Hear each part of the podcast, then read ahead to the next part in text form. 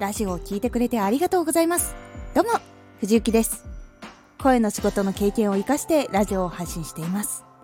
今日は3.11から2日後にエンタメの意味を知ったお話をします。3.11震災が起きてから2日経った日。ご飯や水などはまだ大丈夫だけどまだ復旧の見通しが立たない中精神的に緊張と恐怖のピークを迎えていました。本当に大丈夫なのか。両親も怪我とかしないだろうかといろんな悪い不安が現れて。もう明るい未来が一切見えませんでした。いつかは復旧するっていう感覚はあったんだけどなんかそれよりもいつ何が来るかが怖くてもそっちの方が勝っておりました。その日母が偶然声優さんのラジオ放送を見つけてきてくれて聞かせてくれました。もう母はあの私が声優目指してる時も声優が大好きって時もずっと私の話を聞いてくれたのでたまにすごい覚え方してるけどある程度は理解があります。で声を聞くと林原めぐみさんと山寺宏一さんの放送でした。初めて聞いたラジオ番組だったんですけど今までねその間もう地震が起きてからはニュースと地震情報のことしか頭になかったのでやっとなんかそれを聞いた時にちょっとだけこう気持ちが緩んだ気がしました。その中で曲のリクエストコーナーがあったんですけど地震のねことを知った確かね関西放送だったと思うんだよね。だからそっち方面の人でそのリクエストで元気をこう届けたいっていうメッセージだったと思う。でリクエストの曲が「忍たま乱太郎」のオープニングでよく使われている。たまにオープニング変わるんだっけ？忍たまって。そう。よくオープニングで。まああのアーティストさんは変わるけど。そう。勇気100%が流れました。何度もずっと聴いてた曲だったのにこの時ばかりはもうね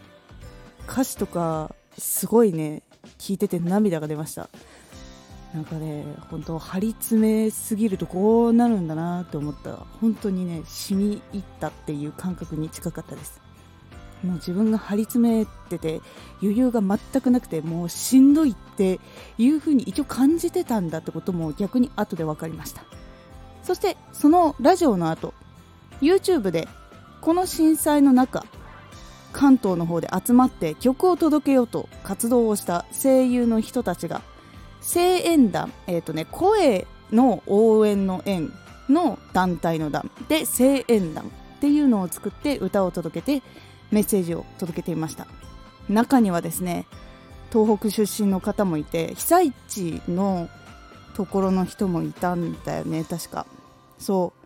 その人たちもいてみんなが今復興のために動いてるから一緒に頑張ろうっていう言葉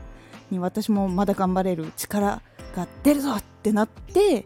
立ち直れたのを今でも覚えてます。本当にねあの時の声援団の動画本当みんなも大変な中身だしなみとかもある程度までしか整えられない中で集まって多分即興かな？で曲を作ったんだと思うんだけどその曲と一緒にメッセージを歌ってそれを YouTube に上げていたことを今でも覚えております。このね精神的に追い詰められた状況が長く続くとトラウマになったりとか鬱になったりとか精神病になってしまいます。実際震災の後にやっぱトラウマとか未だにそのショックとかパニックとかフラッシュバックとかいろいろある人います。私もまあ多分全然そういう人たちよりかは軽いと思うんだけどなんかちょっとやっぱね余震みたいなのが強いのが来るとああ来るなみたいな感じとかは未だにあります。でね今もこの震災のことをやっぱり思い出す方いるんだけどやっぱ不安パニックとかに近くなったりする人もいるため。適度にね友人と話したりとか好きなことに触れさせたりとか心休ませる時間は大切です。もしね自分がちょっと大丈夫で知り合いの人がなんかそういう風になってたらちょっとこう話してみるとか少しだけこう一緒にいてみるとかだけでも少し変わると思うので気にかけたりもしくは自分がやばいなと思ったら少しこう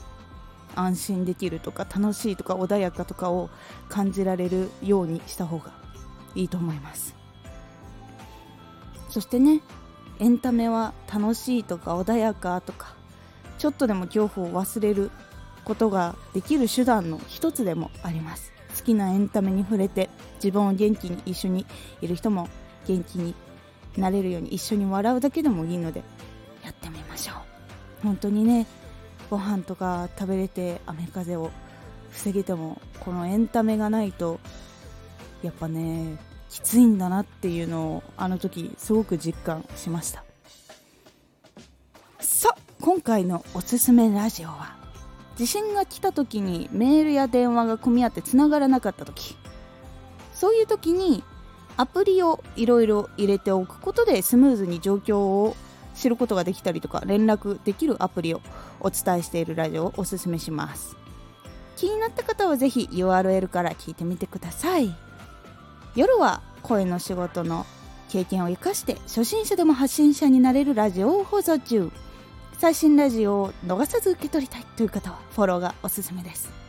アーティスト YouTuber 配信活動などで感じたことも発信していきますのでぜひ活動の参考にしてみてください。ではまた。